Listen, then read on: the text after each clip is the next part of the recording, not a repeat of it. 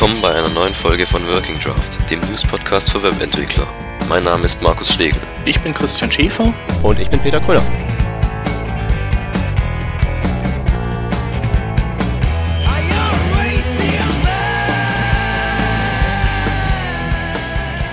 Also, herzlich willkommen nach der langen Pause wieder bei Working Draft mit der Ausgabe Nummer 9. Die letzte einstellige. Und gleich mal mit einem Gast, dieses Mal wieder. Ähm, obwohl wir eigentlich in voller Besetzung sind, aber wir haben uns gedacht, äh, haben wir ein Thema, da passt das ganz gut. Und zwar haben wir den Guido eingeladen. Hallo Guido? Hallo.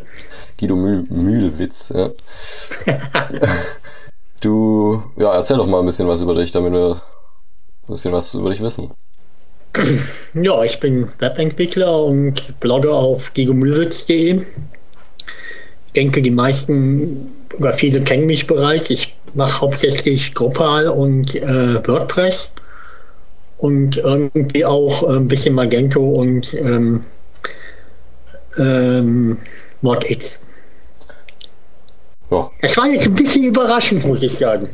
Ja. Ja, wir haben es uns kurz mal so gedacht, da könnten wir vielleicht jemanden brauchen. Bei, ja. Aber kommen wir später dazu, zu dem Thema. Du kannst ja gerne schon jetzt äh, deine Meinung immer einbringen, ne? haben wir auch schon gesagt. Äh, nicht, dass du jetzt meinst, du müsstest erst bei deinem Kernthema dann äh, was dazu sagen. Also immer, immer rein. Ähm, ansonsten, was haben wir noch für Hausmeisterthemen? Äh, ja, also ich bin jetzt dann dabei, mir endlich mal Audio-Equipment äh, zu zusammenzustellen. Teil 1 von 2 ist schon da. Ähm, Habe ich jetzt auch gerade schon in Benutzung. Das ist ein, eigentlich nur ein Audio-Interface und da ist schon ein Kondensatormikrofon, ein kleines intern drin. Das benutze ich jetzt und äh, ja, mal schauen, wie der Sound so sich nachher anhört. Ich hoffe ja besser.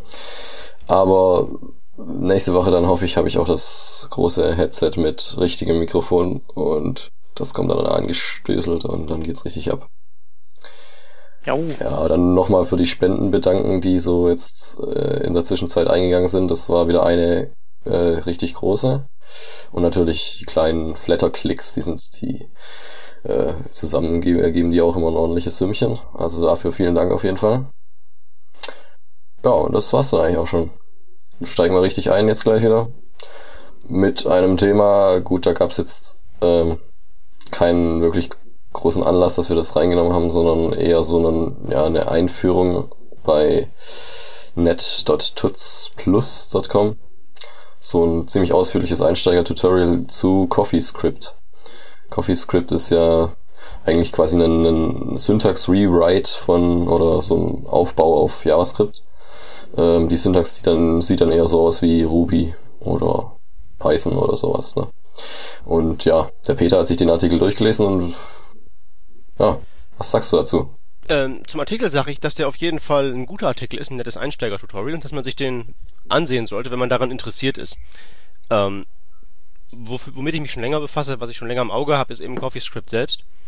Ähm, das ist ja Syntax Rewrite, das ist eben so eine kleine Programmiersprache im Prinzip und wenn man da auf Kompilieren drückt, dann kommt da eben JavaScript raus. Das kann man dann benutzen, ähm, wenn man möchte, im Browser oder im ähm, oder in Node.js oder sowas ähnlichem. Und das macht halt nicht viele Sachen jetzt ähm, neu. Ist ja klar, das kann nur alles tun, was JavaScript auch kann. Aber es macht halt eben so ein paar Sachen einfacher. Wo man eben bei JavaScript ein paar Mal so um die Ecke navigieren muss, wenn man zum Beispiel mit dem Arguments Object arbeiten möchte. Ähm, das ist da einfach einfacher. Man tippt ein bisschen weniger, man erspart sich die Schweifklammern, weil eben die Syntax sich so mehr an Ruby anlehnt.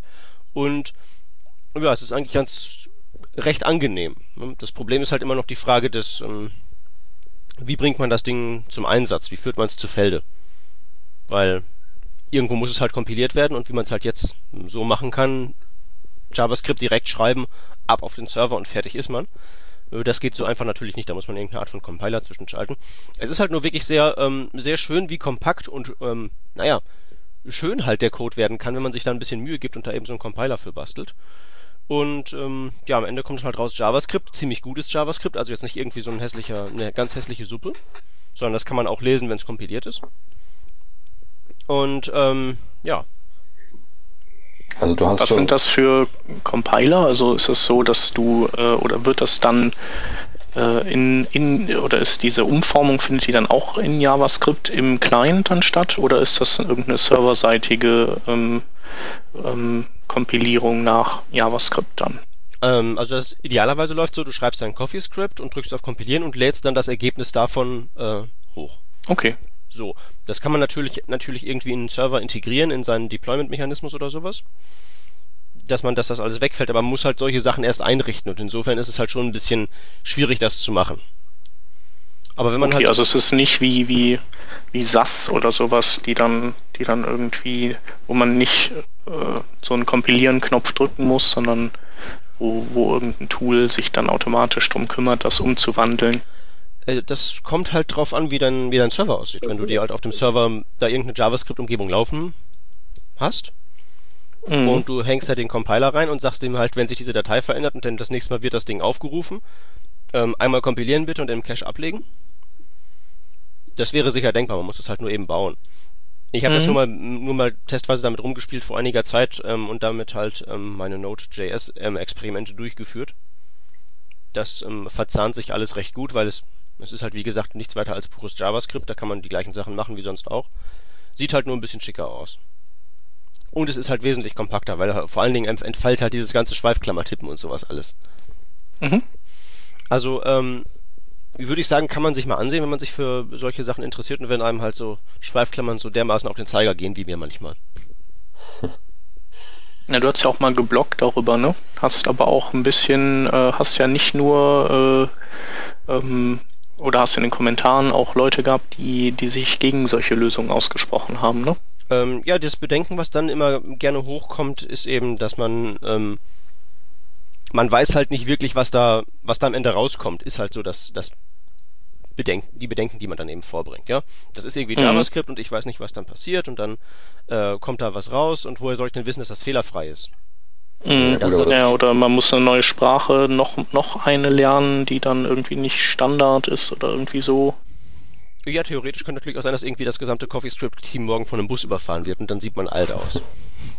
Ja, das wäre natürlich. Gehen ja oft Hand in Hand über die Straße auch. Äh, wäre wär natürlich alles denkbar, aber die Sache ist halt die, ähm, letztlich leben wir ja alle in eigentlich in einem, in einem ständigen Zustand dieses, wir müssen irgendwie dieser Programmiersprache, diesem Programm vertrauen, dass da irgendwas bei rauskommt, ähm, was ja. in unserem Sinne ist. Ich meine, ich weiß ja nicht. Ja, ist ja bei jQuery letztendlich auch nichts anderes oder oh. bei äh, was auch immer, MooTools. Ja. Man, man schreibt da ja auch kein und man muss da ja auch eigene Syntaxen lernen und so. Ja, das ist noch ein bisschen was anderes, weil das sind ja eigentlich im Prinzip bloß JavaScript-Funktionen. Aber zum Beispiel, wenn man jetzt irgendeine ja, aber man, Programm schreiben kann, würde in ja. jetzt C oder was und man drückt da auf Kompilieren, dann wird ja auch mhm. nichts anderes gemacht, als dass eben dieser C-Code ja. übersetzt wird in Maschinencode und woher soll man denn wissen, dass der in Ordnung ist, wenn man nicht reinguckt? Ich habe tatsächlich Klar. hier ein Buch im Regal stehen. Coders at Work von, ich weiß gar nicht, wie er heißt. Ich komme auch gerade nicht ran, weil das Buch relativ weit oben im Regal steht. Das werden wir mal verlinken. Ist ein interessantes Buch, wenn man ein, wenn man ein Nerd ist, der wissen möchte, was ähm, alte Programmierer so zu erzählen haben von damals, als wir noch mit Lochkarten und so. Mhm. Aber da sind, da, da sind wirklich Leute drin, die sich halt, die sich halt entschieden gegen so Sachen wie C++ aussprechen, weil man halt nicht weiß, was am Ende für Maschinencode rauskommt. Mhm. Das mag uns jetzt hier ein bisschen lustig vorkommen, aber aus deren Perspektive, die da damals noch so ein Zeug von Hand geschrieben haben, ja. ist das ja ungefähr das gleiche, wie was wir jetzt haben, wenn wir über CoffeeScript reden. Ist ein interessantes Buch. Und wo wir gerade bei JavaScript waren, Brandon Ike kommt auch drin vor und darf sich für JavaScript verteidigen. Das ist natürlich Pflicht. Hm. Frage, ähm, wie würde man denn jetzt zum Beispiel ähm, sein JavaScript debuggen? Also wenn jetzt, wenn man jetzt irgendwie äh, irgendwelche Fehler hat und äh, der Fehler wird auf Zeile so und so geschmissen, kann man dann irgendwie zurückverfolgen, äh, wo in CoffeeScript der Fehler lag? Oder gibt es da irgendwie so ein, so ein JS-Lint? Äh, nee, kann es ja eigentlich nicht geben, aber gibt es irgendwie so einen so Check vorher oder sowas, bevor das durchkompiliert? Ähm, gute Frage. Ich, ist in der Zeit, dass ich das, dass ich das zuletzt ähm, benutzt habe. Also wirklich mhm. benutzt habe. Kann ich nicht sagen. Wenn nicht, ist es halt relativ einfach, einfach ins JavaScript reinzugucken. Weil es, da, da, die, die ganzen Statements und so, die man schreibt, die mappen wirklich mehr oder minder eins zu eins nach JavaScript. Das sieht dann auch meist ziemlich ähnlich aus. Okay. Es ist halt relativ kompakt. Also es ist wirklich nicht schwierig, dann nachher aus dem CoffeeScript sozusagen vorher zu sehen, was kommt am Ende raus. Mhm. Und beziehungsweise auch ähm, das beim Bedarfsfall zurückzuverfolgen. Dieses JavaScript ist da jetzt passiert ähm, und das kommt hier und da her. Da werden nicht irgendwie jetzt Funktionsblöcke durch die Gegend geschmissen oder so. Es ist halt eine neue Syntax mit ein paar kleinen Vereinfachungen. Okay, da werden nicht aus zehn Zeilen, werden dann irgendwie nicht 100 und dann weiß man überhaupt nicht mehr, wo was herkam. Nee, so nee, ungefähr. nee, nee, nee, das nicht. So, Mhm. so weit ist es nicht. Da wird halt hin und wieder ein bisschen was, was erspart, wie, wie eben zum Beispiel, ne, also das Arguments Object. Wenn man so eine Funktion hat und man weiß nicht, wie viele Parameter kriegt die, dann muss man das Arguments Object in Array umwandeln mit äh, Array Prototype Slice. Ja, bitte, man muss immer das gleiche tippen. Mhm. Stattdessen nimmt eben Prototype einem, äh, Quatsch, Prototype, ähm, wie heißt das, CoffeeScript. einem die Arbeit ab, indem einfach dann direkt das, ähm, das Arguments Object dann in Anführungszeichen eben indirekt in, in verbrauchbarer Form äh, geliefert wird. Mhm. Solcherlei Sachen Okay. sind da drin. Okay. Ja, fein. Werden wir auf jeden Fall mal verlinken. Genau, ebenso wie das Buch. So, ähm, wo wir gerade beim äh, Thema JavaScript und DOM sind, da scrollte an mir was vorbei, äh, DOM Monster, das ist glaube ich ein Bookmarklet zum, ich habe das wahrgenommen als ein Bookmarklet, wo ich nachgucken kann, wie kriege ich meine Seite schneller. Ist das richtig oder ist das äh, zu Also kurz? es ist vergleichbar eigentlich mit so Sachen wie PageSpeed oder YSlow, nur mit einem bisschen einem anderen Fokus. Also ja, ich habe halt hier das Bookmarklet dann äh, auf irgendeiner Seite, die ich untersuchen will, dann klicke ich da drauf und dann gibt's mir so ähm, Inf äh, Informationen über meinen DOM und äh, was ich besser machen könnte, anders machen könnte oder sowas an. Also das sind dann so Sachen wie erstmal so allgemeine Info Informationen, wie viele Knoten ich habe, wie viele Elemente, wie viele Textknoten, äh, wie viele äh, durchschnittliche Tiefe der verschachtelten Knoten und so weiter. Und dann gibt's eben so Tipps wie, ähm, ja, dass ich zum Beispiel ein, äh, ein paar leere Knoten habe, die irgendwie, ja, wenn man die äh, nicht braucht, dann, ja, dann braucht man sie nicht, kann man sie rausmachen, würde wahrscheinlich das Ganze beschleunigen. Ähm, ja, so allgemeine Tipps eben. Und, ja. Wir haben vorhin Der, schon... der Gesamtwert von dem, von dem DOM-Monster ist halt so. Ich weiß halt nicht genau, was ich damit anfangen soll. Also es ist so, es ist nur, es sind nur noch so ein paar Infos mehr, die ich, die ich eben jetzt nicht in anderen Tools kriegen kann, die es halt schon gibt. Ähm, beziehungsweise ja, dann hat man halt irgendwie eine, so und so viel äh, tiefe Verschachtelung oder ähm, hat so und so großen DOM.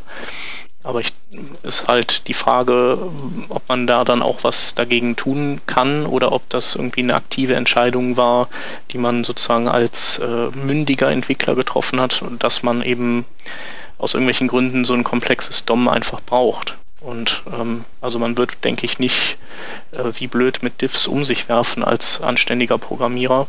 Aber wenn man Pech hat, kommt halt einfach eine, eine Menge zusammen. Insofern ist, äh, ähm, ja, macht das nur noch mal deutlich, so, äh, guten Tag, du hast ein äh, sehr komplexes äh, DOM. Ähm, ist halt nicht so toll, wie wenn du nicht so ein komplexes DOM hast, aber da kommt man halt selber auch drauf. ähm, und, und ja, so ein paar Sachen sind halt drin, die, die, äh, die im Prinzip nur nochmal wiederholen, was andere Tools auch sagen. Also sowas wie, du hast so und so viel Script-Tags auf der Seite und ähm, du hast so und so viel und Style-Tags auf der Seite, wobei natürlich die Frage ist, ähm, sind das lazy geloadete, hinzugefügte Script-Tags oder nicht? Ich finde, das ist ja auch ein Unterschied. Also hat man die zu Beginn schon drin oder werden die später nachgeschoben, dann ist es ja bei weitem nicht so dramatisch. Ähm, das kann das Tool, glaube ich, nicht unterscheiden.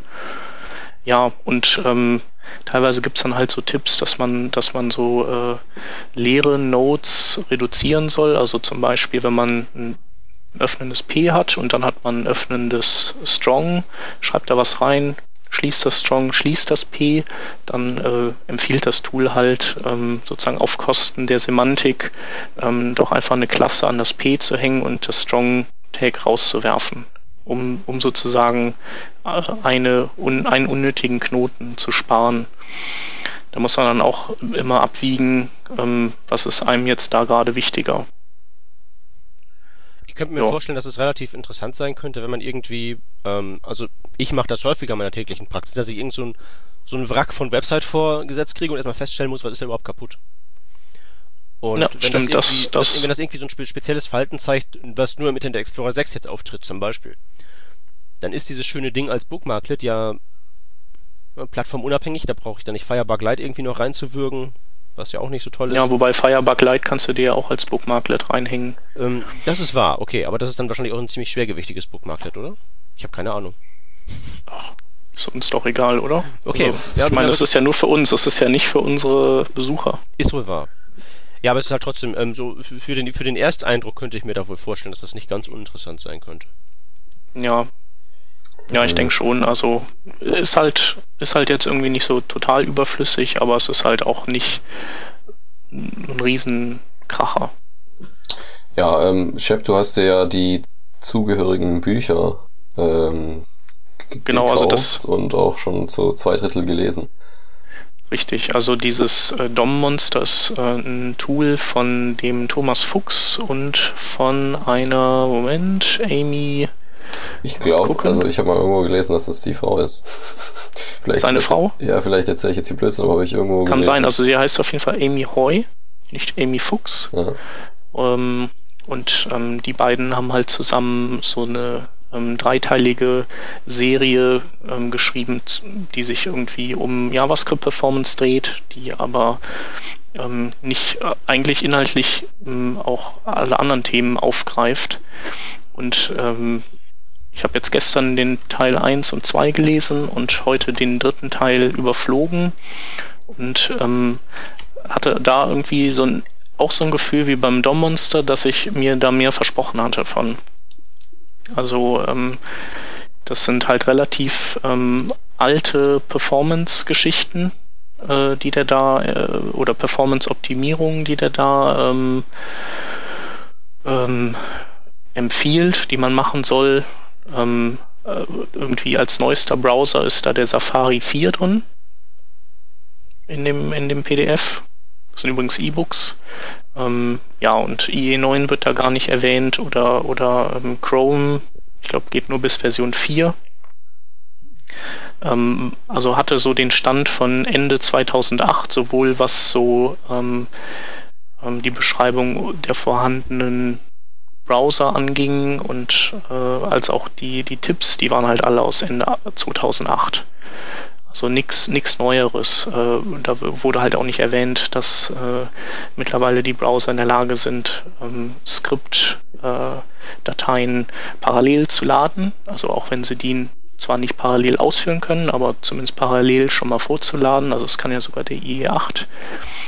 Ähm, ja, und also das Ding ist halt so okay, aber ähm, irgendwie wusste ich am Ende auch nicht so genau, was es mir persönlich bringt. Und ich hatte aber den Eindruck, dass es trotz, dass es irgendwie auf ähm, oder für Profis eigentlich ähm, gedacht ist. Ähm, aber es hat halt keinen Mehrwert gegenüber anderen Büchern geboten oder sogar weniger. Kurz mal meine Aussage von vorhin. Äh, die Amy Hoy schreibt auf ihrer Website, dass dieses JavaScript Performance Rocks Bücher äh, With My Rockstar Husband Thomas Fuchs geschrieben sind. Okay. Ja, so als kleine Information. Ja. Also vielleicht sind die übrigens auch, äh, also vielleicht sind die schon vor anderthalb Jahren rausgekommen. Das kann auch sein und ich habe es noch nicht mitbekommen, aber irgendwie kam es mir so vor, als würde, würden, wären die eben gerade erst rausgekommen, weil die auch so eine Art Aktion hatten, wo ich dachte, das ist halt so, und ich habe das interpretiert als Einführungsaktion und ähm, ja, wenn man das dann liest, dann, dann ist es halt doch eher ein bisschen ein alter Hut, alles, was da drin steht.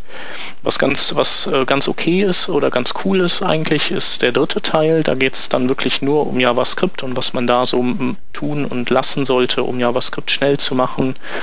Ähm, also und, und das dann eben auch noch ähm, bezogen auf verschiedene Browser, weil die ja nicht alle gleich reagieren auf bestimmte Befehle.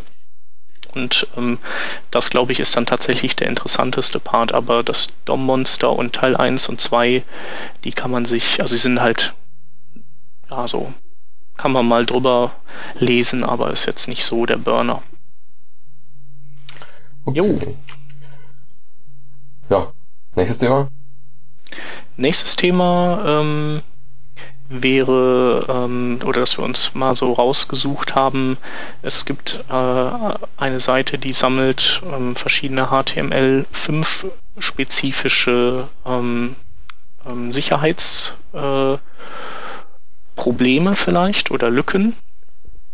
Und ähm, ja, das ist, denke ich, so ein Thema. Also ich finde das auf jeden Fall ganz interessant, weil ähm, HTML5 wird ja eigentlich immer gehypt und HTML5 ist ja immer toll.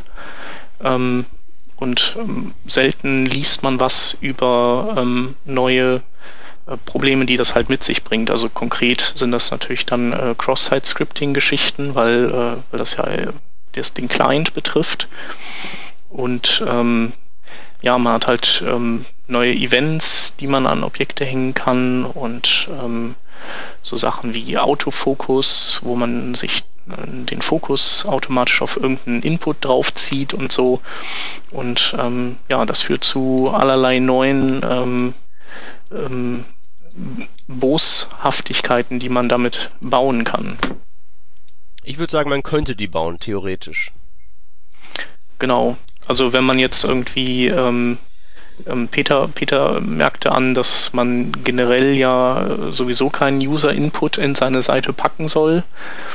Und ähm, wenn man das durchzieht, ist das natürlich richtig, dass man dann auch sich nichts von all den neuen Möglichkeiten der, des Cross-Site-Scriptings einfangen kann. Andererseits gibt es ja dann doch manchmal Szenarios, wo das der Fall ist oder ja, ich, ich meinte jetzt wenn, eigentlich nicht, nicht User-Input ver verbieten, aber jetzt diese speziell HTML5-spezifischen ähm, Sicherheitsprobleme, mhm. die tauchen ja. dann auf, wenn man den Nutzer HTML-Markup eingeben lässt und das dann gefiltert oder nur unzureichend gefiltert auf die eigene Seite bringt. Genau, aber das, das meine ich ja damit. Also das, äh, ähm, das ist ja manchmal schon nötig. Also weiß ich nicht, ähm, zum Beispiel auf einer, auf einem Immobilienportal, wenn ich da meinen Text zu meiner Immobilie schreibe und möchte dann irgendwelche Worte fett markieren oder sowas, dann, dann hat man vielleicht irgendeinen Rich-Text-Editor, ähm, der zwar dann ähm, schon der, der fast nichts kann. Aber man muss ja dann irgendwie über eine Whitelist oder Blacklist bestimmte HTML-Geschichten dann durchlassen. Oder man nimmt irgendwas wie, äh, ähm, ähm, wie heißt das, ist Markdown. Ähm, aber das ist halt dann erstmal nicht, nicht so intuitiv, ne? Das ist ein bisschen Und, ähm, Ja, also warum, warum ich darauf, warum ich darauf jetzt rumreite, ist ja eigentlich nur, weil diese, ähm, also die Seite an sich ist erstmal auf jeden Fall generell gut, die sollte sich jeder auf jeden Fall äh, reinziehen und von vorne bis hinten durchlesen und ausdrucken und sich unter das Kopfkissen legen. Weil da sind nämlich wirklich sämtliche Sicherheitslücken, die man sich eben so als HTML-Autor einfangen kann, ähm, drin aufgeführt. Genau, auch die älteren, ne? Genau, mit Details, in welchem Browser die greifen und in welchem Browser die nicht greifen, wann das gefixt wurde und so weiter und so weiter. Also das ist eine ganz super Seite. Das Ding ist halt nur, ähm, diese Aktualität kommt eben dadurch zustande, dass es dann ein paar Sachen gibt, die sich halt ähm, auf HTML5 beziehen. Und das ist auch deshalb interessant, weil ja zum Beispiel einer der prominenten Kritiker von HTML5, der Douglas Crockford, HTML5 ja eigentlich nur an den Kragen will, weil es eben seiner Ansicht nach die Sicherheitsproblematik verschärft. Mhm. Äh, das Ding ist halt, dass diese speziellen Beispiele, die jetzt hier aufgeführt werden als HTML5-Probleme, nur zustande kommen, wenn man eben den Nutzer sowas machen lässt, wie zum Beispiel äh, Videoelemente als HTML eingeben lässt und das dann eben mehr oder minder ungefiltert ausgeben lässt. Und das sind schon, ähm, das würde ich schon in Richtung Edge Case drücken wollen so ähm, ja. Fett, äh, Fett ja. schreiben im Rich Text Editor der Immobilienseite, das ist ja unkritisch. Aber wenn es jetzt halt darum geht, den, den Nutzer irgendwie Button-Elemente auf die Seite bringen zu lassen, wenn man das macht, macht man einfach was falsch, würde ich behaupten. Hm. Ja? das große Sicherheitsproblem von HTML5 ist ja eigentlich weniger, dass man jetzt damit Cross-Site-Scripting ran kann. Das ist ja im Prinzip nicht schlimmer als früher auch, auch wenn es jetzt hier ein paar neue, neue Elemente gibt, mit, mit, mit, mit denen man dann Sachen unterbringen kann. Also ähm, sind ein paar gruselige Sachen bei, wie zum Beispiel, dass man eben ähm, da Source-Elemente für Videos angeben kann und dann mit dem On-Error-Händler da direkt ein Skript ausführen kann. Das ist schon relativ gruselig. Aber die praktische Relevanz ist halt ein bisschen überschaubar. Wo es Relevanz gibt, ist einfach dabei, dass jetzt der Client, weil er immer mächtiger wird, ein viel besseres Angriffsziel einfach wird. Man kann da kleinseitige Datenbanken auslesen und allerlei Sachen ausschnüffeln, über neue Wege dann mit, dem, mit der Außenwelt kommunizieren und so weiter. Das ist das Problem. Das ist, glaube ich, weniger HTML5-spezifisch als generell eine verdammt gute Seite, die man sich, ja. Genau, aber ich denke, wenn man jetzt zum Beispiel irgendwie sowas hat wie, äh, wenn man jetzt eine Blacklist an, an HTML-Attributen oder, oder Tags ähm, oder Elementen eben pflegt, äh, anstatt einer Whitelist, dann muss man eben schauen, dass man diese Blacklist tunlichst erweitert, um so äh, neue Attribute wie Autofokus oder ähm, ja, keine Ahnung, sowas wie, ähm, dass man ähm, einen Button irgendwo auf der Seite platzieren kann, äh, außerhalb eines Formulars und ihn dann mit dem Form-Attribut dann an dieses Formular koppeln kann und, und dann dieses Formular eben abschicken kann damit oder so. Also ich denke, äh, das ist natürlich vom, vom Ansatz her schon, schon mal nicht so clever, äh, eine Blacklist zu nutzen und nicht eine Whitelist. Aber wer das halt macht, der sollte die einfach jetzt erweitern, denke ich. Und es gibt dann auch noch so ein paar Sachen, die, äh, gegen die man jetzt nicht unbedingt was machen kann. Ähm, die stehen hier auf der Seite unter Plain JavaScript Vectors. Ähm, da ist nämlich die, die History API mit dabei. Und ähm, mithilfe derer kann man zum Beispiel hingehen und ähm, einfach die Adresse, die oben im Browser angezeigt wird, ändern. Ähm, indem man ähm, ja, über die API einen Push-State macht und, und man kann dann eben verstecken, ähm, wo man sich eigentlich wirklich befindet. Und das funktioniert im Firefox 4, in Chrome 6, 7, 8 und in Safari 5. Und ähm, tja, ja, aber natürlich auch, auch, auch, das, auch das ist ja davon abhängig, wenn ich das richtig sehe, dass man erstmal überhaupt irgendwie reinkommt in die Seite. Und ein Skript unterbringen kann, was das eben verschleiern kann. Ja, ähm, kann aber natürlich auch reinkommen über irgendwelche Werbebanner, die du einbaust. ne? Ja, das also hat es ja alles schon oft gegeben. Ähm, ich denke, es ist einfach wichtig, dass man, dass man eben nicht nur sozusagen das, das Gute kennt, sondern auch einfach weiß, was, wie kann man es missbrauchen, damit man dann auch in der Lage ist, mal sowas zu erkennen, wenn es denn vor einem, vor, vor den Augen stattfindet. Das Böse ist sogar viel wichtiger. Es gibt ja. viel mehr böse Leute da draußen als gute. Die wollen alle Definitiv. in die Seite einbrechen. Auf jeden Fall. Nee, aber ähm, einfach eine schöne Seite. Definitiv. Wirklich toll. So. Ja. ähm, habt ihr noch was zu sagen zu dem Thema? Sonst können wir auch weitermachen. Ich höre nee. hier schön zu. Wir, wir, können, ja. wir können direkt übergehen zum nächsten äh, HTML5-Thema, wenn wir wollen. ja, okay, also IE9 äh, ist ja, ja immer ein Thema eigentlich. Und da gibt's auch so, hat der Chef ausgegraben, Experimentalversionen, haben wir es mal genannt. Ähm, ja, von Microsoft, die dann irgendwie so ausprobieren quasi. Also so HTML5-Techniken wie WebSockets oder ja, IndexDB Datenbanken oder ja, so experimentelles Unterstützen erstmal. Ne? Ja. Shep, wenn genau. du es reingemacht hast, kannst du auch gerade was drüber sagen. Ja, kann ich machen, wobei der Peter über die äh, über die HTML5-Techniken selbst wahrscheinlich ähm, mehr erzählen kann als äh, Buchautor. Ähm, ja, letztendlich sind das, sind das Techniken, die sich noch äh, komplett in, in Bewegung befinden oder im, im Flux, die also noch überhaupt nicht, ähm, auch nicht an, annähernd irgendwie zu Ende gedacht sind, aber man hat halt, ähm, man kann halt mit diesen Spezial-IE9s, die, ähm, also es gibt dann eben eine Fassung, die IndexDB unterstützt und eine Fassung, die dann dieses WebSockets in, im aktuellen Stand der Entwicklung unterstützen. Ja, bei ähm, WebSockets hatten wir ja vorletzte oder letzte Sendung, dass, äh, dass die Ideen jetzt alle wieder die Unterstützung rausnehmen aus ihren aktuellen Betas. Und ja. Microsoft fährt eben irgendwie diese Lösung, dass sie da so dann quasi einen anderen Ast haben, wo sie es dann einfach ja. mal so experimentell einbauen. Also ich denke, die Motivation dahinter ist einfach, ähm, äh, also es ist, denke ich, ein, eine kleine Selbstverteidigungsmaßnahme auch, ähm, weil ja alle ähm, Microsoft vorwerfen, dass sie zwar sich bemühen, aber ganz viele Sachen ja irgendwie nicht unterstützen würden. Und ich denke, dass, dass es diese Experimentalversionen gibt, einfach um zu zeigen, guckt, wir, also es ist ja nicht so, dass wir das nicht äh, einbauen würden und so, aber es ist tatsächlich so, dass wir irgendwie, das ist halt jetzt unsere Philosophie, dass wir nichts implementieren in den Browser, was nicht irgendwie zu Ende gedacht ist. Und ähm, das dadurch, dass sie das eben releasen, stellen die das unter Beweis, dass, dass es eben nicht Faulheit ist oder sowas. Naja, genau. Aber was kann man damit testen? Da, da muss, äh, da ist der Peter wahrscheinlich der bessere ähm, Hintergrundinfos-Geber. Ja, also die Websockets kennen wir ja, denke ich, mittlerweile alle, ne? Ja. Ist halt dieses. Was kann man denn mit der IndexDB machen? Ähm, die IndexDB ist einer von diesen schönen Datenspeichern, wo man als ähm, Cross-Site-Scripting-Pirat gerne ran möchte. Es ist halt so eine, ähm, ja, eine von diesen ganz, ganz vielen Speichertechniken, die wir halt lokal mit HTML5 bekommen. Es gibt da halt ähm, dieses, ähm, es gibt DOM Storage, das ist ja sogar im Internet Explorer 8 vertreten, womit man einfach so einen Key-Value-Speicher hat. Dann gibt's ähm, auf der anderen Komplexitätsseite ähm, WebSQL, das sind im Prinzip komplette ähm, SQL-Datenbanken im Browser, die gibt's in den diversen WebKit-Geräten.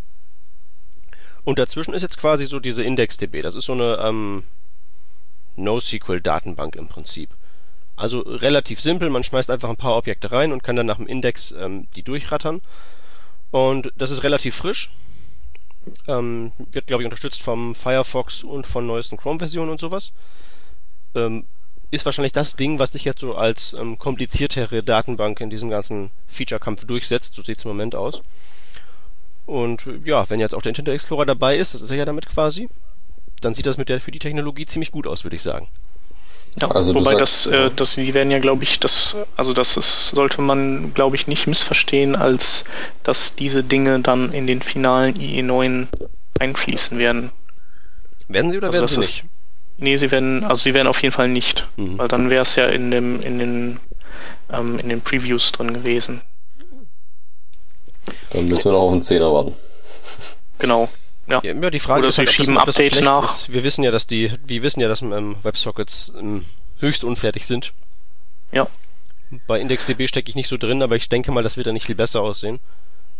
Irgendeine von diesen äh, lokalen Datenbanktechniken ist doch jetzt irgendwie äh, ähm, äh, die, die wird jetzt nicht mehr weiterentwickelt, oder? Die ist doch gestorben. Äh, War da nicht eine? Die ist nicht gestorben, aber ähm, also eine von die, die, die 1, 2, 3, die, die du 1, 2, 3, die, die du meinst, ist die, mhm. ähm, ähm, sind diese SQLite-Datenbanken, die in diversen WebKit-Browsern drin sind.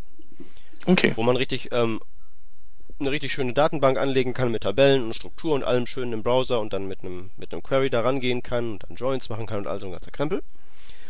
Und die ist jetzt ähm, in dem Sinne gestorben.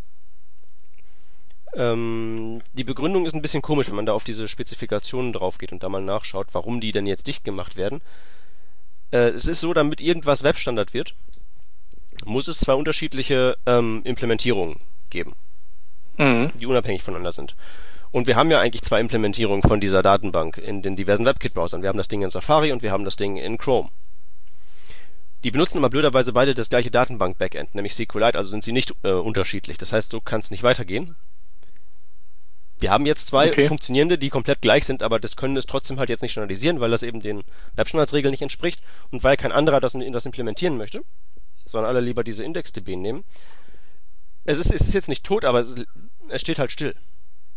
Okay. Und äh, ist natürlich auch die Frage, warum, was das für einen Sinn machen könnte, zwei Datenbanksysteme zu, äh, zu haben, zur Verfügung zu haben. Ja, aber was, also, was schmerzt, wenn man sie hat, beide? Also, mm, ja, nee, schmerzt halt, natürlich nichts. Also es ja, gibt ja auch NoSQL und, und, und MySQL gibt's immer, also CouchDB zum Beispiel und MySQL auf, auf benutzen manche auch gleichzeitig. Mhm. Weil es halt, für manches ist halt das eine besser und für manches andere das andere. Und ja. so kann ich mir das auch vorstellen, wenn man eben schnell mal was irgendwie wegspeichern will. Dann ist das ja, vielleicht die Aber wenn die sich jetzt sehr ähnlich wären oder so, dann, also wenn das jetzt so MySQL und MSSQL so, so die Flavors wären, dann, dann wäre da zu wenig Unterschied irgendwie. Nee, nee, so, das die sind schon ein bisschen weiter voneinander entfernt. Was okay. halt ein bisschen komisch ist, ist, dass die beim Firefox nicht einfach sagen, wir implementieren das auch eben, weil zum Beispiel deren ganzen, deren ganze Plugin-Settings und sowas, die werden auch mit genau diesem Datenbank-Backend gespeichert. Mhm, das stimmt. ist also im Prinzip schon drin. Die müssten das halt noch ein bisschen umbiegen und da jetzt ähm, sicher machen für die Öffentlichkeit, die Schleusentore im Prinzip öffnen und dann wäre es drin und würde funktionieren, wenn sie denn wollten, aber man will wohl nicht. Hm. Hm. Ist halt so. Tja. Ja, gut. Jedenfalls, wer, wer irgendwie äh, einen Browser mit Support für IndexDB sucht, der kann sich auch den IE9 da krallen. Ja. Okay, dann Guido. Bist du noch da? Ich bin noch da, ja. Jetzt kommt dein Thema. Drupal 7. Da gibt's äh, schon was zu erzählen. Also es hört sich auf jeden Fall mal wie, eine, wie ein richtig großes äh, Update an. Ist es das auch in deinen Augen? Ja, das, ähm, ich glaube, man erklärt das am besten an, an Gruppe 6. Ähm, Gruppe 6 war nicht ganz frei von Problemen, um es mal nett auszudrücken. Ähm, zum einen gab es da sehr beschränkte Content-Typen. Die waren in der Regel nur bestanden, die aus einem Kickel und einem Body. Zum anderen war im Admin-Bereich, wenn man ja von Usability reden würde, würde man wohl maßlos übertreiben. Ähm, also das Ding war faktisch nicht nutzbar im Admin-Bereich. Und ähm, der Crack ist halt der gewesen, dass man bei Gruppe 6 jede Menge Module installieren musste, um es irgendwie nutzbar zu machen. Das heißt, man musste Module installieren, das waren Views und CCK, um äh, die Content-Typen zu beeinflussen, aber auch jede Menge ähm, Module, um den Admin-Bereich ein bisschen nutzbarer zu machen. Und der Krieg an Gruppe 7 ist halt der, dass ein Großteil von diesen Modulen direkt in den Kern gerutscht sind. Das heißt, ich habe jetzt ein vernünftiges Backoffice, was äh, auch intuitiv benutzbar ist. Da finde ich auch was wieder. Zum anderen sind diese ganzen Module, die den Content äh, beeinflussen, ähm, in den Kern gerutscht und ähm, Gruppe 7 kann jetzt auch äh, von Hause aus äh, Bildbearbeitung. Das heißt, mh, wenn ich zum Beispiel WordPress ohne Module installiere, konnte ich es eigentlich nutzen. Das war bei Gruppe 6 nicht der Fall. Bei Gruppe 7 sieht es jetzt so aus, dass ich auch hier ähm, ein gewisses, gewissen Maß an Nutzen habe, dass ich es auch ohne Module betreiben kann. Aber ähm, wie kommt es, dass, äh, dass so viele Leute oder aber Drupal 6 muss ja dann doch viel geboten haben, äh, trotz, trotz dieser Nachteile, oder? Weil das ist ja recht populär. Also da hat, das, hat das keinen so arg gestört anscheinend, ich dass, ich dass das noch. Ich fragen wollen, wenn ich kurz darf. Ich habe keine Ahnung von Drupal. Wo muss ich das auf der Skala zwischen Typo 3 und WordPress einordnen? Äh, ist es ist ähnlich wie bei WordPress. Also ähm, es ist kein CMS, aber jeder verkauft es als solches. Ähm, Gruppel ist im Prinzip eine riesige Community-Site mit ähm, Blogs, Foren und, und hast du nicht gesehen. Es ist auch nicht wirklich ein Content-Management-System. Also es ist nicht äh, vergleichbar mit Typo 3 äh, und ein Blog-System wie bei WordPress ist ein Teil von Gruppel. Mhm. Warum es dann so erfolgreich war, schlicht und ergreifend die Qualität. Äh, denn wenn man wusste, welche Module man installieren muss, um es nutzbar zu machen, hatte man ein echt gutes System, was vor allem äh, für Communities äh, sehr gut geeignet war, weil man sehr schnell ähm, prima Communities aufbauen konnte. Es gibt natürlich jetzt auch wieder Leute wie bei WordPress, die es als CMS äh, verwenden, aber ich denke, da, äh, dafür ist Google nicht wirklich geschaffen. Okay. Ähm, wo wir gerade beim Thema Qualität waren, ich habe ähm, einen Artikel hier von golem.de und ähm, da in den Kommentaren sagt jemand, ähm, das ganze Ding wäre jetzt noch auch ähnlich wie WordPress frei von objektorientierter Programmierung und im Prinzip ein riesiger Haufen Funktionen. Äh, stimmt das? Ja, im Prinzip schon. Also das, das Plugin-System von, von äh, Drupal ist ähnlich äh, dem von WordPress. Das heißt, äh, es gibt Standardfunktionen und irgendwie kann man da mit einem Hook rein das jetzt in OP zu machen, glaube ich, äh, wäre ein kompletter Rewrite gewesen. Und ähm, das, glaube ich, äh, hätte man nicht geschafft. Wobei man auch sagen muss, was auch ein bisschen schade ist, ist, dass Gruppe 7 nicht abwärtskompatibel ist. Das heißt, wenn ich eine Gruppe 6 Seite habe, kann ich nicht auf Gruppe 7 hochgehen. Okay. Also es gibt da kein so ein Migrationstool oder so dafür. Ja, der kriegt, also das, die Sache ist halt die, dass es das wahrscheinlich gäbe für den reinen Core, aber keiner hat in Gruppe 6 den reinen Core verwendet. Mhm. Ähm, das gibt zwei Standardmodule, das sind die, die Views und das äh, CCK, also das Content Construction Kit. Und äh, ob die migrieren, sei mal dahingestellt. Also ich habe es jetzt noch nicht ausprobiert, aber ich weiß, dass es halt die Ansage gab äh, von den Core-Developern, dass Gruppe 7 nicht abwärtskompatibel sein muss. Ähm, weil das ist so eine Prämisse von Gruppe, die sagt, man kann nicht vernünftig neue Versionen herausbringen, wenn man versucht, zur alten Version abwärtskompatibel zu sein. Mhm. Okay. Jede Major Release von, von Gruppe ist nicht abwärtskompatibel. Mhm. Okay, naja, dann vielleicht bauen ja irgendwelche Leute dann irgendwelche erweiterten Migrationstools, die dann vielleicht auch irgendwelche Erweiterungen mit migrieren in, in, in die entsprechenden Pendants, die dann in den Core jetzt gewandert sind. Ja, also hm, es ist halt so, dass, dass bei Gruppe 7 halt wirklich viel Handarbeit notwendig war und das wird man auch nur mit Hand äh, nach Gruppe 7 portieren können. Mhm. Hm? Ich bin gespannt, wie sich das jetzt auf, auf Acquia äh, auswirken wird. Hm, Acquia wow. ist ja diese, diese kommerzielle Gruppe äh, Distribution, die halt grundlegend davon profitiert, dass es in Gruppe 6 war, wo halt diese ganzen Module, die man eigentlich hätte brauchen müssen, um was Vernünftiges auf die Beine zu stellen, ähm, direkt dabei hatte. Das ist natürlich clever. Wenn ich mir jetzt Gruppe 7 angucke, ist ein Großteil von dieser Arbeit natürlich äh, nicht mehr notwendig. Und da bin ich mir mal gespannt, was da passiert. Ähm, was auf jeden Fall bei Gruppe 7 ein großer Plusfaktor ist, ist, dass die diesen Bereich des semantischen Webs äh, grandios ausgebaut haben. Das heißt, ähm, dass, dass die Suchfunktion, also bei WordPress kann man ja nicht wirklich von irgendeiner Suchfunktion reden, aber bei äh, Gruppe 7 ist es ziemlich einfach, da Lucene reinzukriegen, um da vernünftig äh, Content durchsuchen zu können. Also das ist echt eine feine Sache dann ja. Mhm. Und ähm, performancemäßig, also zieht das schwer am, am Server und an der Datenbank das Drupal und, oder ist das so Sagen wir mal so, dass ein, ein Plusfaktor von Gruppe 7 ist der, dass es einfacher skalierbar sein soll. Mhm. Es gab bei Gruppe 6 ein paar, paar Hilfsmechanismen, um die Seiten schneller zu kriegen. Ähm, das ist dann, sage ich jetzt mal, ähnlich wie bei WordPress. Je mehr Artikel und je mehr Plugins, desto langsamer die Seite. Und mhm. äh, bei Gruppe 7 ist es halt äh, so, dass es da wesentlich äh, härter zur Sache geht, sage ich jetzt mal nicht. Mhm wie, wo, welche Plugins wie ähm, JavaScript und CSS der Seite hinzufügen. Okay, das heißt, die haben, die haben sozusagen ein strengeres Regelwerk für Plugins oder was, ähm, an die sich die halten müssen und äh, da darf nicht irgendwie jedes Plugin äh, machen, was es will.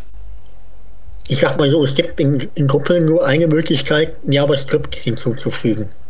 Mhm. Und Gruppe macht dann ähnlich wie ein, wie ein Booster äh, aus diesen ganzen JavaScripten oder aus den ganzen CSS-Dateien eine Datei. Das ist schon vom Hause äh, aus drin in Doppel. Mhm. Äh, bei WordPress könnte ich jetzt hingehen und mit Hilfe alter API-Funktionen auch Inline-JavaScript hinzufügen. Ja. Und okay. solche Nummern, äh, das geht in Gruppe gar nicht. Also man hat einfach nicht so viel Freiheiten, aber einfach um, um möchte, damit man eben auch nicht so einen Wildwuchs hat.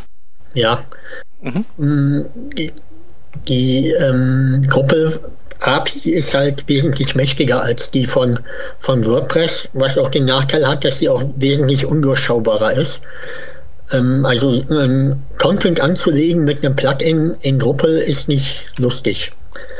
Ähm, da hat aber auch Gruppe 7 wieder erweitert und es soll jetzt, es gibt jetzt eine eigene API für Content dass mhm. man einfacher und schneller Content generieren kann aus einer Plugin heraus.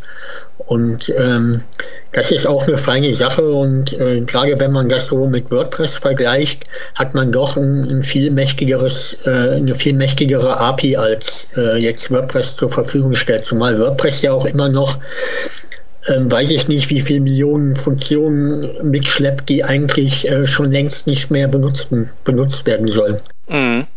Okay, ja weil die wahrscheinlich abwärtskompatibel bleiben wollen, ne? Ja, das kann durchaus sein, ja. Ähm, würdest du denn jetzt schon auf äh, Drupal 7 nutzen oder ist es bei Drupal erfahrungsgemäß so, dass man lieber nochmal irgendwie ein, zwei ähm, Minor Versions irgendwie abwarten sollte? Also das Problem bei Drupal ist nie der Core, sondern die Module. Ähm, das heißt, als Drupal 6 rauskam, ist, glaube ich, noch fast ein Jahr lang Kuppel 5 supported worden. Und selbst heute kriegst du noch äh, Kuppel 5 im Download mit äh, Sicherheitspatches. der, der Hintergrund ist halt der, dass das ganze System nicht abwärtskompatibel ist und mhm. es durchaus Module gibt, die, ähm, die für die eine Gruppe äh, Version existieren und für eine andere nicht. Das mhm. heißt, wenn ich jetzt Gruppe 7 einsetzen wollte, ist die Frage jetzt nicht, ob Gruppe 7 stabil ist, sondern ob alle die Module, die ich eventuell brauche, auch für Gruppe 7 verfügbar sind. Okay. Und ähm, da sehe ich das so, dass es durchaus noch bestimmt ein halbes Jahr dauern kann, bis man äh, Gruppe 7 für alle Anwendungsfälle äh, nutzen kann. Okay, ja, das glaube ich. Äh, wir sollten ähm, ja. mal erwähnen, dass wir ähm, jenseits von ähm, der Version 7, die wir jetzt hier haben, ähm, zwei Stunden Drupal am Stück im Prinzip haben. Zwei Stunden Drupal-Content am Stück. Die, die, Kollegen von der Technikwürze haben da kürzlich erst eine Totalsendung gemacht. Das dürften wahrscheinlich 99,9% unserer geschätzten Hörer schon gesehen haben. Aber wenn man eben ähm, tiefer in das Thema einsteigen sollte, würde ich, glaube ich, da anfangen. Genau, Ausgabe 175 für die, die unseren Podcast auch erst in drei Monaten hören. Wir verlinken es ja auch. Genau, ja. Also wenn ich das System mal angucken kann, ähm, ich weiß nicht, ob ihr das kennt, dieses Open Source CMS.com hat Gruppe 6 rausgeworfen und bietet jetzt als Demo schon Gruppe 7 an und da kann man mal so ein bisschen rumklicken. Okay, guter Hinweis. Genau, und du hast ja auch einen Blogbeitrag noch geschrieben über ähm, Drupal 7, den wir dann auch verlinken werden. Ja, wenn man mal auf das Datum von diesem Blogbeitrag guckt, hm, wird man sehr schnell merken, äh, über welche Entwicklungszeiträume man da äh, bei Gruppe spricht. Also ich weiß nicht, WordPress schafft es ja irgendwie inzwischen alle drei, vier Monate eine neue Release rauszubringen. Ja. Und bei äh, Gruppe äh, rechnet man eher in Jahren und das. Ja, drei Jahre waren das wohl, ne? Habe ich irgendwo gelesen. Gruppe 6 ist Anfang 2008 rausgekommen, ich glaube im Januar. Mhm. Ja, haut das ja hin. Ja, auf jeden Fall ähm, vielen Dank für den echt super umfangreichen Einblick, ähm, den du uns gegeben hast. Ja, genau, vielen Dank. Wenn wir jetzt hier gerade noch beim Backend äh, sind, dann gehen wir einfach noch ein Stück weiter und zwar ähm, einfach mal zu PHP. Drupal ist ja in PHP geschrieben auch. Genau. Ja, und wenn einem Drupal zu langsam ist, dann kann man direkt sein äh, ganzes, seinen ganzen Apache wegschießen. Ja, und zwar genau. mit Hilfe einer ähm, ähm, frisch entdeckten, ja, oder einer, einer Möglichkeit, PHP irgendwie in eine Endlosschleife zu schicken. Ähm, funktioniert allerdings äh, nicht auf allen Systemen, sondern es müssen äh, der Server muss auf, ein, auf einer Intel-Architektur laufen und muss äh, immer noch auf 32-Bit laufen. Ähm, aber dann gibt es ähm, eine besondere Floating Point, also Gleitkomma-Zahl, die, ähm, wenn man die seinem PHP-Code unterjubelt, ähm, das kann zum Beispiel über einen Get-Parameter sein, ähm, und äh, sein PHP dann auch noch dazu bringt oder das PHP dazu bringt, diese Zahl als ähm, echte Gleitkommazahl weiter zu benutzen. Ähm, das reicht also dann schon komplett aus. Dann äh, fängt das PHP an, ähm, endlos daran rumzubasteln. Ja, also zum Beispiel bei Drupal kann man sagen, gibt's glaube ich ähm, um, um irgendwelche Seiten oder so anzusteuern, einfach an der URL slash node slash und dann irgendeine Zahl. Stimmt das so? Genau. Ja, und da könnte man, könnte man genau, es reicht aber eben, ja? Genau, also so kann man, kann man die Zahl auf jeden Fall schon mal sozusagen an den Mann bringen. Ähm, was aber eben dann noch ähm, serverseitig oder codeseitig erforderlich ist, ist, dass diese Zahl nicht ähm, über so einen Sanity-Check dann in, in eine Ganzzahl gewandelt wird oder in String, sondern die muss dann im, im PHP-Code auch tatsächlich als Fließkommazahl ähm, verwendet werden. Äh, und sobald das aber der Fall ist, dann, dann war es das. Also äh, muss man das so explizit man machen, so mit Floatval, oder geht das auch so mit Type Coercion, indem man da jetzt irgendwie 0 drauf addiert oder so? Ja, ich glaube, äh, zweiteres, soweit ich das verstanden habe beides geht. Also das muss nur als Float irgendwie intern gehandhabt werden. Ja, das sollte doch einfach, einfach zu machen sein, oder? Wenn man irgendeinen Server abschießen möchte. Naja, also also ich weiß nicht, wie es bei euch ist, aber ich habe jetzt mal so rekapituliert, was ich mit so Get-Parametern mache und in der Regel ist es eigentlich äh, so, dass ich die, die eigentlich fast alle entweder als äh, Integerzahl oder eben als String weiterverarbeite. Und in beiden Fällen würde dann nichts passieren, aber dass ich irgendwelche Float-Werte entgegennehme und die dann auch äh, floatmäßig weiter verbrate, das, das kommt bei mir irgendwie nie vor. Hat schon irgendwer geguckt, ob diese Zahl irgendwelchen esoterischen Hintergrund hat, ob die irgendwie durch Ja, also- äh, 42 zu teilen ist oder so? Ich Also glaube, wenn man die rückwärts in den Schallplattenspieler legt, dann kommt da äh, Teufel raus. Ja, genau. Glaube ich. Also ich habe ja äh, versucht, das mal zu, zu verstehen, warum das so sich dann in so eine Endlosschleife zieht. Und dann habe ich so einen, ja, zwei Sätze gefunden und habe die 500 Mal durchgelesen und äh, vielleicht ein bisschen jetzt verstanden. Ich versuch's mal. Also diese Zahl, ja, die ist irgendwie, äh, ja, ich weiß nicht, ob es esoterisch ist, aber es ist halt gerade an so einer Stelle, ähm, wo so, also wenn man es ähm, von einem, von diesem Floating Point irgendwie runter, also es ist ja eine ziemlich große Zahl, glaube ich. Oder nee, sie ist auf jeden Fall ziemlich viel Stellen nach dem Komma. Mhm. Ähm, die wird dann irgendwie gerundet, damit sie irgendwie behandelt werden kann, gesch- gescheit. Und bei diesem Rundungsprozess, der wird irgendwie mehrmals, also der wird schleifenartig quasi immer wieder wiederholt, bis dann diese, so ein, so ein Fehler, der dabei entsteht, unter einem bestimmten Wert ist. Also der wird immer, immer oben, unten geprüft quasi. Ist der kleinere Wert äh, näher dran oder ist der größere Wert näher dran? Und das wird dann so lang gemacht, bis dann irgendein Wert mal, ja, unter einem bestimmten Fehler, Fehlertoleranz liegt. Ja. So als grundsätzliches Ding. So ganz habe ich das jetzt noch nicht verstanden, wie das dann gemacht wird, aber auf jeden Fall wird das, ist, ist da die Schleife schon mal drin. Wichtig ist halt, dass man, dass man als Benutzer, also sozusagen als Serverbetreiber oder als PHP-Autor da nichts gegen machen kann. Ja, Das genau. ist schon Also, unter der Haube, da muss man schon updaten. Also das Problem ist dann halt bei der Zahl dann, dass der, dieser Fehler ähm, bei der Iteration, die da bei der Schleife gemacht wird, nicht ähm, nicht wirklich, da wird nichts wirklich dabei gemacht. Ich weiß nicht warum, aber Ja, also es ist im Prinzip ist das ja einfach nur, das ist ein, ein ich glaube, das ist ein Hardware-Bug im in der ähm, mathematischen äh, Recheneinheit von von den Intel-Prozessoren oder von den alten ich glaube, das wird äh, ist glaube ich bei GCC oder so drin, sogar bei den Compilern. oder so, ja. Ja. Also, also der, der Fix, der dann da angeboten wird, der lautet, dass man einfach mit einem Parameter äh, irgendwas float store ähm, als Flag kompilieren soll, sein PHP. Und das ist natürlich so als, als einer, der da seinen Hosted Server oder seinen, einfach seinen Webspace da hat mit ein bisschen PHP, ist das natürlich keine Lösung. Ne. Da muss man schon irgendwie, ja, Genau, gucken, dass das gemacht wird für einen. Ich denke, ansonsten kann man halt nur irgendwie ähm, Sachen, die von außen in den Code reingeschickt werden, ähm, vielleicht erstmal auf jeden Fall als String entgegennehmen oder oder auf jeden Fall nicht in, in Float wandeln, sondern sich den dann im Zweifelsfall erstmal angucken und wenn das zufällig genau diese Zahl ist, dann kann man, dann kann man, weiß ich nicht, dann kann man per String Replace eben die letzte Zahl ändern oder so, weil ein, einen drüber oder einen drunter ist kein Problem. Ähm, ja, und dann kann man weiterarbeiten. Oder einfach kein PHP mehr benutzen. oder so. Genau, PHP ist ja eh unsicher.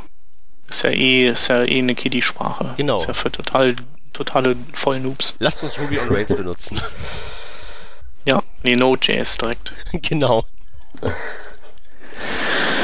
Ja, äh, Ja, also ach es so, war- genau. Und es gibt auch noch ein, äh, eine neue PHP-Version, glaube ich, seit heute oder so. Das ist äh, PHP 5.3.5, die man dann, wenn man betroffen ist, installieren sollte. Und ich habe es auch hier übrigens ausprobiert. Ich habe hier auch irgend so eine ältere PHP-Version auf in 32-Bit auf meinem Intel-Rechner und ähm, ja, den Apache, den konnte ich dann mal schön ähm, ähm, Bubu machen, schicken.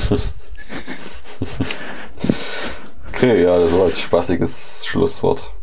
genau. Ja, dann war's das für diese Woche. Ähm, ja, freuen uns über Kommentare natürlich. natürlich Kommentare, ja.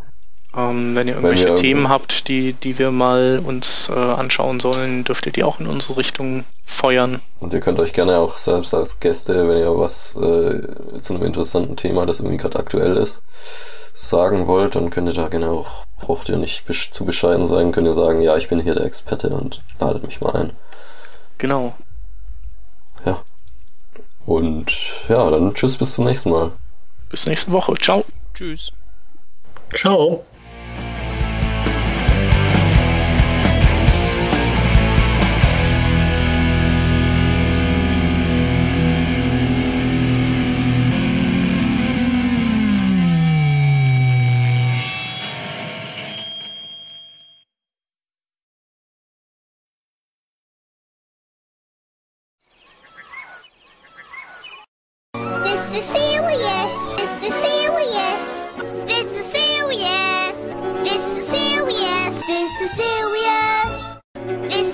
serious.